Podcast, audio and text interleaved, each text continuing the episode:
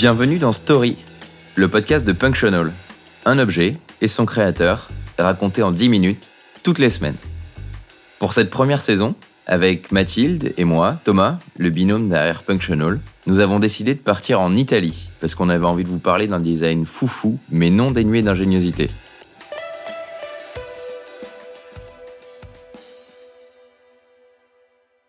Des tasseaux et quelques planches, des clous, un marteau. Il n'en faut pas plus pour construire l'objet du jour. Et mieux que ça, son designer veut que vous le construisiez vous-même. Aujourd'hui, nous allons parler de la chaise Sedia d'Enzo Mari, issue du projet Autoprogettazione. Un objet aussi emblématique pour son design que pour le message qu'il véhicule et la voie qu'il a ouverte.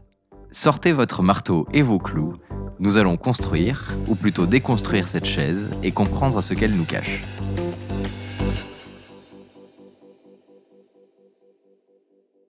Nous sommes dans les années 60, en Italie. Et comme vous avez pu le comprendre lors de nos précédents épisodes, le design a le en poupe. Le plastique rentre dans les ménages et le mobilier bien pensé touche de plus en plus de monde. Mais voilà, les designers sont des êtres ambigus, presque schizophrènes. D'un côté, ils militent pour un design accessible à tous, en dessinant des objets produits en très grande quantité. D'une certaine façon, ils encouragent la société de consommation. Et de l'autre côté, ils combattent aussi ce système consumériste, qui détruit l'artisanat qu'ils chérissent ou même la planète. Cette position critique sera à l'origine du groupe Memphis, par exemple. Enzo Mari, lui, même s'il ne se revendique d'aucun courant, sera toujours critique, toute sa vie, du début à la fin de sa carrière. Et avec Autoprogettazione, il signe son projet le plus à l'image de ses valeurs. Un objet, ou plutôt 16 objets, sont présentés à Milan, lors de l'exposition Proposta per un autoprogettazione, à la Galleria Milano en 1974. On y voit des tables, des lits, des chaises ou encore des armoires. Mais à cette exposition, Enzo Mari ne parle pas d'éditeurs ou de production à venir. Il n'expose pas non plus des œuvres d'art que les visiteurs peuvent acquérir. Non, la vraie star de l'exposition, c'est le catalogue des plans de ces 16 pièces de mobilier. Il le distribue gratuitement aux visiteurs pour que chacun puisse construire chez soi et meubler son appartement en deux jours seulement de travail. Les fabriquer soi-même? Mais comment? C'est là tout l'intérêt du projet. Ces 16 objets sont des plus rudimentaires. Ils ne sont construits qu'à partir de matériaux standards, des tasseaux, des planches en bois et des pointes. Pour les construire, il suffit d'un marteau. Pas de matériaux nobles ou complexes, pas d'outillage spécifique, pas de technique particulière requise. Chacun doit pouvoir les construire, facilement et sans savoir-faire. Prenons Cedia, la chaise la plus connue du projet. Elle est composée de 13 pièces, 6 planches et 7 tasseaux seulement. Il faut une trentaine de pointes pour l'assembler.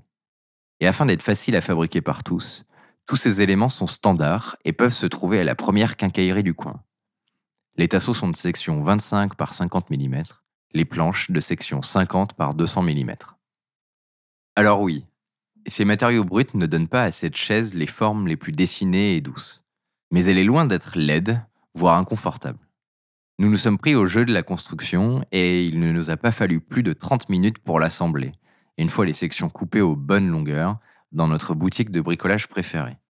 Le résultat est, disons-le, assez massif, brut, cubique, composé de droites et de lignes perpendiculaires. Mais le confort n'est pas du tout absent et on se retrouve plutôt bien assis sur cette chaise construite soi-même pour quelques dizaines d'euros. On est sans doute aussi plus indulgent sur le confort et un peu fier de notre création. Ce catalogue de plans, Autoprogettazione, à la manière du Wall Earth Catalogue américain, fait partie des piliers du mouvement Do It Yourself. Si vous ne connaissez pas le Wall Earth Catalogue, il s'agit d'un magazine aux prémices du Do It Yourself.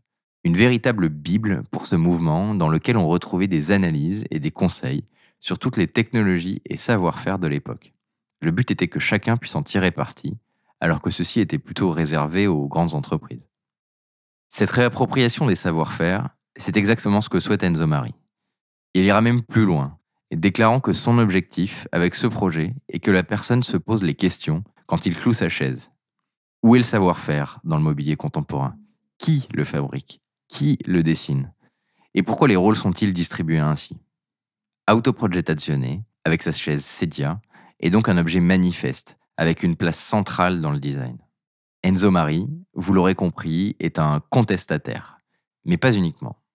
Il va s'efforcer de toujours faire rimer design avec éthique, société et poésie.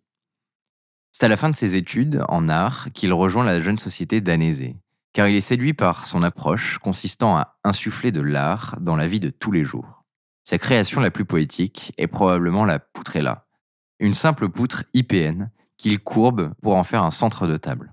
Certains diront que c'est plus de l'art que du design. C'est dans tous les cas intrigant, et c'est exactement ce que veut Enzo Mari. Ce qui est d'ailleurs tout aussi intrigant, c'est qu'à la fin de sa carrière, il affirmait ne toujours pas savoir définir le design. Il disait Je me pose tous les jours la question. Après 2000 projets en 50 ans, je ne sais pas. C'est la réponse à nos besoins, mais quels besoins? C'est ne pas être uniquement fonctionnel. C'est se rapprocher de l'art, mais sans limiter. Autant qu'on puisse l'adorer chez Punctional, il a clairement perdu la boule sur la fin de sa vie. Il donne notamment à l'éditeur Artec le droit de commercialiser sa chaise en kit, qu'on doit donc assembler soi-même, pour la modique somme de 380 dollars.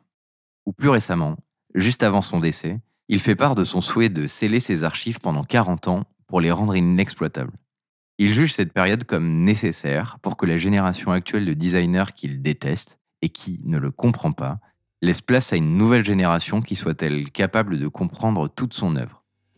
Alors, cette fois, on ne vous conseille pas d'aller chiner la Cédia d'Enzo Mari, mais plutôt d'aller chercher les plans en ligne, de faire découper quelques tasseaux et de vous armer de votre plus beau marteau pour créer votre propre chaise.